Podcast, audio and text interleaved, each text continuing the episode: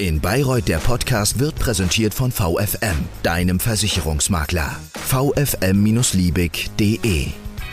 Servus, es ist wieder Zeit für eine neue Folge vom In Bayreuth Podcast, dem Podcast in Bayreuth. Eskaliert im Bayreuther Eishockey jetzt die Lage? Dazu möchte ich mich heute unterhalten im In Bayreuth Podcast mit dem Vorsitzenden des EHC Bayreuth, mit Michael Schwellengräber. Hallo, herzlich willkommen. Hallo. Schön, dass Sie zu uns kommen konnten. Mein Name ist Jürgen Lenkheit und ich möchte heute mit Ihnen darüber reden, wie ist es denn dazu gekommen, dass jetzt der EHC gegen die Bayreuth Tigers GmbH schießt? Ist das überhaupt ein Schießen oder ist das nur Notwehr? Und die verfahrene Situation jetzt quasi eine ganz neue Dimension bekommt, die so ein bisschen auch den Fortbestand des Bayreuther Eishockeys in Frage stehen lässt. Herr Schwellengräber, Dankeschön erstmal für Ihre Zeit, dass Sie sich heute hier zur Verfügung gestellt haben. Der EHC Bayreuth beschreitet den Rechtsweg gegen die Tigers GmbH. Ist es denn so, dass die Situation jetzt eskaliert? Geht es jetzt wirklich rund? Ja, ob es rund geht, ich würde sagen, es ist die logische Folge der Abläufe der letzten Wochen.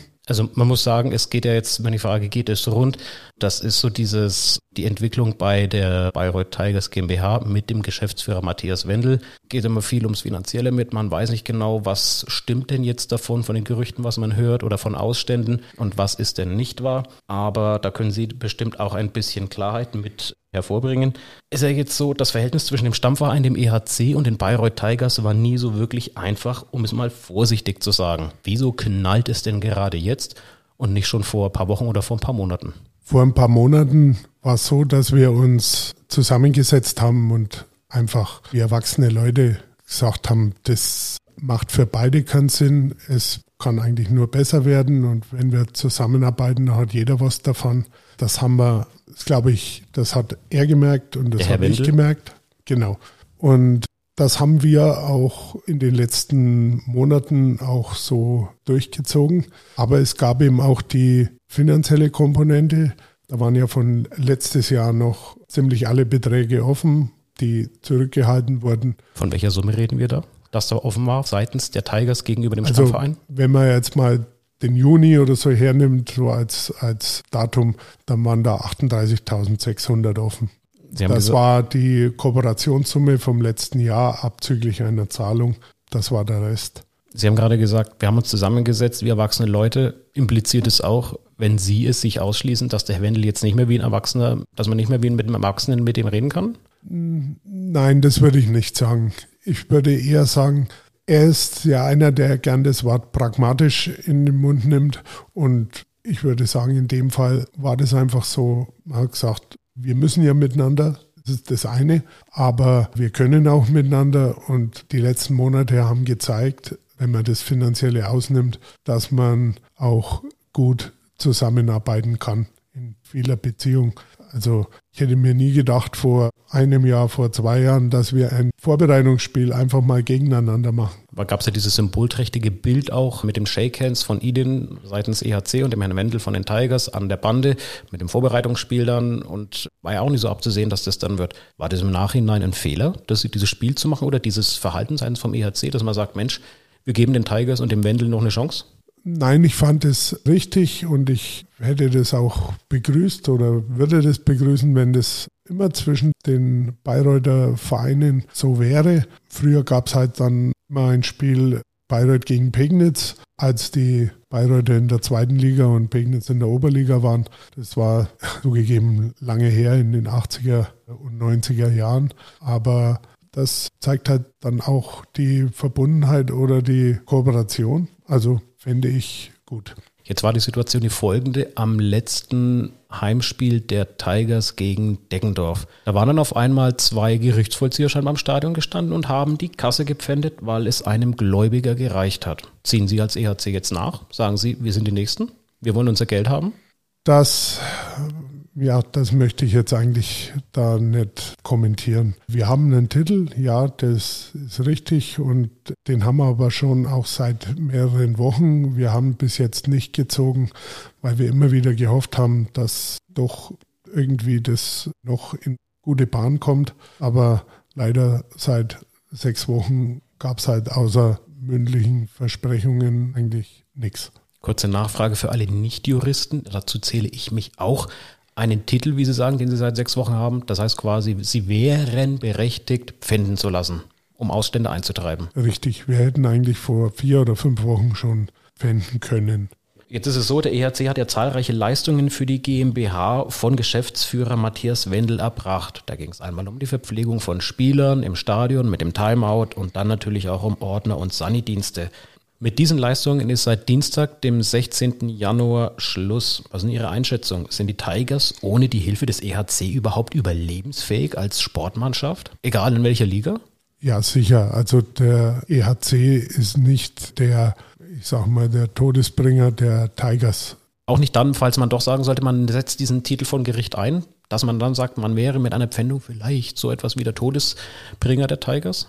Das weiß ich nicht, weil die finanzielle Situation der Tigers kenne ich nicht. Natürlich hat man so Gedankenspiele, was ist noch da, was ist nicht da, aber das ist alles Spekulation. Und für Spekulationen bin ich nicht zuständig. Aber nochmal zurück zu diesem ganzen Ordner-Thema. Da kommt ja ein Großteil der Ordner durch den EHC. Das sind die Ehrenamtlichen. Gibt es ja. ja. auch von Seiten der Liga Vorgaben. Du möchtest ein Spiel austragen, du brauchst so und so viel Ordner und diese, jene Voraussetzungen. Könntest die Tigers alleine stemmen? Auch wenn sie jetzt da nicht das Sagen haben. Ich meine, da bricht ja eine Riesenhilfe von seitens des EHC jetzt weg.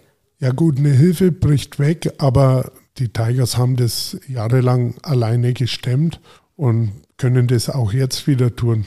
Auch die einzelnen Ordner, die dürfen jederzeit hier weiter ihren Dienst tun, wenn sie das wollen, aber nicht unter dem Dach des Vereins, sondern das halt privat für sich entscheiden. Und nicht den Schwarzarbeitern vor allem, oder? Richtig, ja, aber auch das gab es ja die ganzen Jahre. Also nicht die Schwarzarbeit, sondern dass die Leute hier ihren Dienst taten und dafür eben ihr Honorar oder ihren Lohn bekamen. Jetzt haben wir schon ein paar Mal eben von dem EHC als Stammverein gesprochen und von den Tigers als GmbH. Mal zur Einordnung vielleicht für die, die nicht ganz so nah am Bayreuther Eishockey dran sind. Der EV, dessen Vorsitzende Sie sind, ist ja so quasi die, ich nenne es jetzt mal Basis der Tigers oder der Unterbau, der das alles erstmal mit ermöglicht. Und der ist gemeinnützig. Ist keine GmbH, so wie bei den Tigers selbst. Warum hat denn dieses Gebaren oder dieses Finanzgebaren, nenne ich es mal, von Herrn Wendel dann letzten Endes jetzt auch in der Vergangenheit für den EHC existenzielle Probleme gebracht?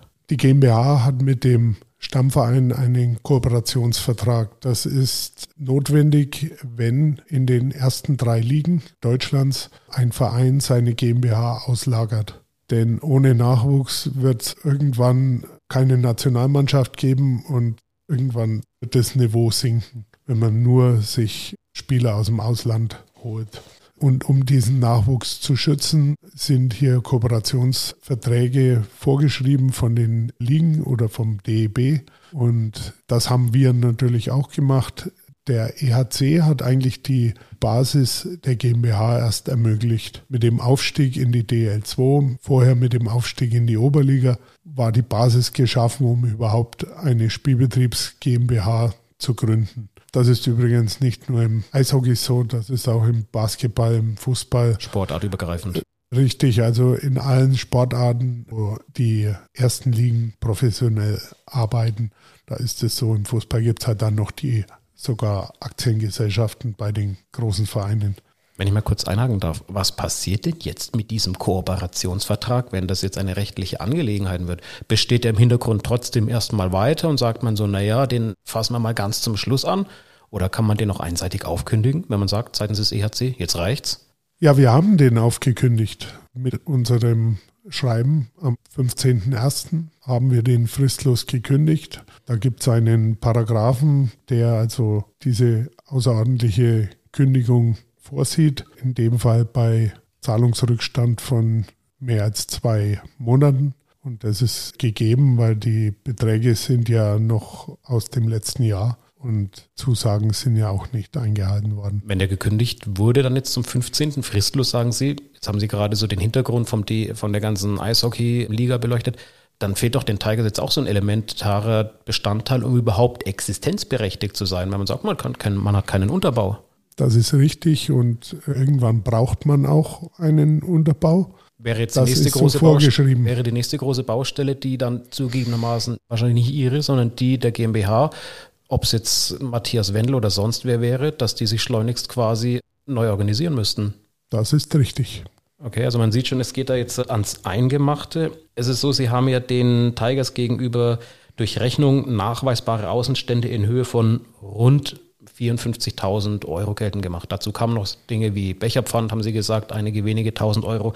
Also alles andere als ein Pappenstiel. Durch welche Leistungen und vor allem über welchen Zeitraum sind denn diese Ausstände entstanden? Die Außenstände stammen aus der letzten Saison und aus dieser Saison. Aus zwei Spielzeiten. Ja. Das ging vergleichsweise oder gefühlsmäßig schnell, würde ich jetzt sagen. Aber wie lief das in der Vergangenheit vorher ab zwischen den Kooperationspartnern? Vor drei Jahren noch oder wenn es mal nicht gerade Corona Also war? es war immer etwas schwierig, aber hat doch nach einem Jahr, ich habe es öfter mal so als Bürgerkrieg bezeichnet, allerdings mehr verbal. Also ging das eigentlich ja ganz vernünftig. Ja, aber es wurde eben dann im letzten Jahr wurde es dann äh, wieder sehr viel schlechter. So richtig gut hat es eigentlich nie funktioniert. An welcher Stelle fehlt denn jetzt Ihnen dieses Geld, diese über 50.000 Euro als gemeinnützigem Verein? Wir hatten Gönner, die uns diese Beträge überbrückt haben und die würden wir natürlich auch gerne zurückzahlen. Wären Sie ohne die schon längst am Ende? Hätte es diese Gönner nicht gegeben? Ja, definitiv wären wir im Sommer am Ende gewesen. Jetzt drängt sich mir eine Frage auf, nachdem was Sie so bisher gesagt haben. Würden Sie denn den Matthias Wendel, den Geschäftsführer der Tigers GmbH, persönlich für die Krise im Bayreuther Eishockey verantwortlich machen? Nicht mal nur in seiner GmbH, sondern dann auch übergreifend von dem, was Sie gesagt haben, bei der, beim Stammverein, bei all jenen, die dem, die dem Puck nachflitzen oder die dabei gerne zuschauen? Hm, das ist eine gute Frage. Also auf der einen Seite hat er sehr viel gemacht. Streitet, Ja, glaube ich, niemand ab. Ich meine, gerade das finanzielle Engagement, das ist ja auch erstmal durchaus respektabel. Richtig, und das habe ich auch bei sämtlichen Gelegenheiten, wo ich danach gefragt worden bin, das war natürlich öfters, habe ich das auch immer gesagt. Andererseits, ich mache vorne ein Loch zu und mache hinten drei Löcher auf, die jetzt nicht nur finanziell sein müssen, aber jetzt einfach auch vom, vom strukturellen, das kann irgendwann funktioniert es halt nicht mehr. Ich habe da wirklich im Sommer gedacht, wow, da tut sich echt was und es hat auch zunächst sehr gut ausgeschaut und hat auch gut funktioniert. Ärgern Sie sich, dass Sie da vielleicht ein bisschen leichtgläubig waren im Sommer, so bei diesem Shake-Hand-Bild? Oder sagen Sie, mein Gott, Nein. man hat es versucht?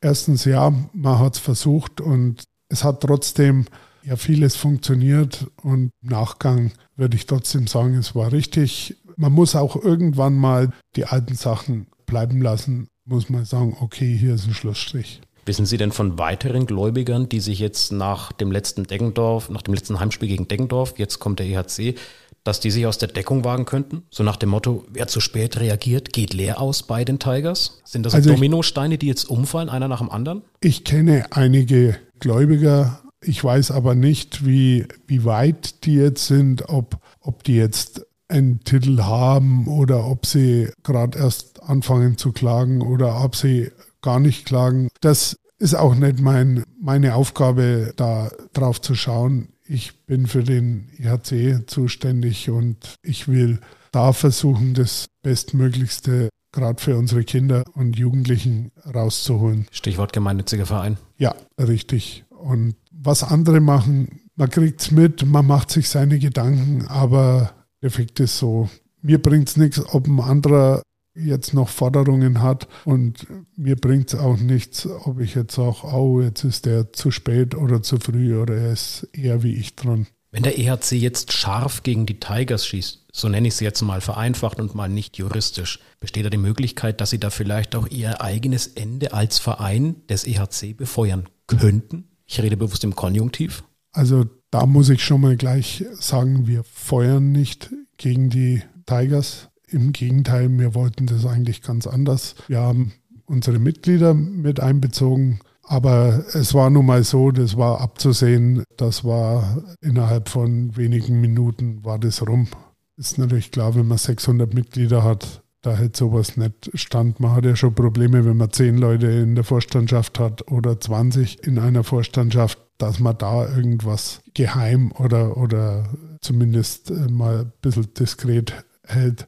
Und wenn es nur so ist, dass es, dass irgendwo mal ein Dokument rumliegt und irgendeiner sieht es und liest es und der gar nichts damit zu tun hat. Wie waren denn die Rückmeldungen der Mitglieder, die Sie jetzt nach diesem Informationsschreiben gestern erreicht haben? Gingen die alle in eine Richtung, haben gesagt, jawohl, gut so? Oder hatte da der ein oder andere noch Zweifel? Beschreiben Sie doch mal die Gemengelage bei Ihnen im Verein, wie es jetzt gerade hoch hergeht. Ich muss ehrlich sagen, ich habe keine einzige negative Rückmeldung erhalten. Viele Zusprüche und ich habe mir ja sehr schwer mit der Entscheidung getan. Seit wann haben Sie damit überlegt? Sie haben schon gesagt, diesen rechtlichen Titel haben Sie jetzt seit einigen Wochen. Ist ja nichts, was man über Nacht einfach spontan sagt. Man steht morgens auf und sagt, so, heute machen wir das so. Richtig. Also es war jetzt einfach, nachdem wochenlang nichts kam und wir dann irgendwann gesagt haben, so jetzt sind sie ja, das ist die fünf schon vorm es geht wieder um diese Ausstände jetzt, ja, diese 56.000 ungefähr. Äh, 54, 50. genau. Sind jetzt die 50 überschritten. Es war im Juni 38. Wir wollten eigentlich zurückführen. Es ist aber nach oben gegangen. Geht in die falsche Richtung. Richtig. Und irgendwann musste auch ich einsehen, dass es keinen anderen Schritt mehr gibt. Und dann bin ich aber auch der, der dann vorne weggeht und dann sagt, aber dann wirklich Tabula Rasa. Jetzt mal sportartübergreifend und Ihnen da gar keine Schuld gebend, aber würden Sie sagen, Herr Schwellengräber, dass diese Querelen, die jetzt ja auf einen neuen Höhepunkt zusteuern, wenn sie nicht schon den erreicht haben, sind die eine Blamage für die selbsternannte Sportstadt Bayreuth? Naja, für dieses Dilemma kann eigentlich die Stadt Bayreuth überhaupt nichts. Die uns als Verein, mit dem sie zusammenarbeiten, die haben die Tigers GmbH, mit der sie zusammenarbeiten, das, ja, also die Stadt würde ich da mal außen vor lassen. Und was ist, wenn man jetzt mal die Stadt ausklammert, okay, für all jene, die sich mit dem Sport identifizieren, sei es jetzt aktiv oder passiv und man sagt, Mensch, da sind wir doch in Bayreuth bekannt, egal ob Eishockey oder eine andere Sportart, man wirbt immer so gern dafür, Mensch, Bayreuth ist dann auch in den Medien vertreten durch seine Sportvereine oder erzielt die eine oder andere Übernachtung. Entsteht da nicht der Umkehrschluss, dass sich die Leute außerhalb Bayreuths jetzt über die Stadt oder über das Gehabe, die Situation hier kaputt lachen könnten? Das könnte durchaus sein. Also ich muss halt wieder sagen, deswegen tue ich mir oder habe ich mir auch relativ hart getan mit der Entscheidung, weil ich, ich bin ja auch bekennender Fußballfan und bekannt, äh, ja. Ja, und spiele selber Tischtennis aktiv und bin einfach, wie man so schön sagt, so ein, so ein typischer Vereinsmeier. Da tut es schon weh. Vor allem, also man kriegt natürlich auch die teilweise so, so Häme aus anderen Städten mit, vor allem in der Umgebung. Das ist natürlich klar. Das kommt automatisch. Jetzt haben Sie beim EHC am 5. Februar eine außerordentliche Mitgliederversammlung. Welche Entscheidungen könnten dann fallen, Herr Schwellengräber? Können Sie ja durchaus hoch hergehen? Das ist zwar möglich, aber ich glaube, bisher haben wir sämtliche Mitgliederversammlungen in einem vernünftigen Rahmen gehabt und das wird diesmal genauso sein. Auch wenn die Diskussion vielleicht hitzig wird, ich habe da keine Bedenken, dass das irgendwie eskalieren könnte oder irgendwie so. Ich sehe das halt als Informa auch als Informationsveranstaltung. Die Mitglieder haben das Anrecht, jetzt nicht nur die Entscheidung mit ein paar Anmerkungen zu erhalten, sondern auch, die haben Fragen und wenn mich jetzt jedes Mitglied oder jedes zweite nur anrufen würde, dann glaube ich, könnte ich tagelang Telefongespräche haben. Da ist es mir doch lieber. Ich habe alle, die es interessiert, an einem Platz, an einem Ort, an einem Zeitpunkt und stelle mich dann auch den Fragen, beziehungsweise wir, dazu zähle ich auch die restlichen Vorstände, die darf man nicht vergessen, also die zählen da dazu und die sind mir auch wichtig und ja, helfen ja auch dazu. Mal vereinsübergreifend betrachtet jetzt. Egal ob EHC, egal ob Tigers, man sagt vielleicht Eishockey, das ist in Bayreuth mein Ding. Glauben Sie, der Eishockeysport in Bayreuth hat eine Zukunft mit Matthias Wendel, in welcher Funktion auch immer? Dazu glaube ich, sage ich mal lieber nichts. Sie sagen mal lieber nichts. Das heißt, Sie wollen sich auch in keinen Dementi. Ähm, Nein. Ist eine vertragte Situation eine, auf jeden ja, Fall. Ja, es ist ich möchte jetzt nicht ins Persönliche gehen. Das ist nicht mein Stil und ich möchte auch nicht schmutzige Wäsche waschen. Ich möchte einfach für, für meinen Verein hier eine saubere Zukunft haben und die haben wir eben jetzt entschieden, die geht ab sofort einfach einen anderen Weg. Dann wünsche ich Ihnen auf diesem Weg, einem anderen Weg, als es wahrscheinlich jetzt noch vor einigen wenigen Jahren gedacht war, einen anderen Weg, den Sie jetzt einschlagen mit EHC Bayreuth, alles, alles Gute. Für die dahin anstehende Zeit sollten Sie noch auf dem Weg sein, ein Navigationsgerät einzuschalten, gute Nerven und dass Sie den richtigen Weg finden würden mit Ihrem EHC Bayreuth. Vorsitzender Michael Schwellengräber, ich bedanke mich für Ihre Zeit und für Ihre Stellungnahme bei uns im In Bayreuth Podcast. Vielen Dank und alles Gute Ihnen. Danke gerne. Das war der In Bayreuth Podcast. Wenn es dir gefallen hat, dann bewerte uns doch bitte mit fünf Sternen in deinem Podcast-Portal.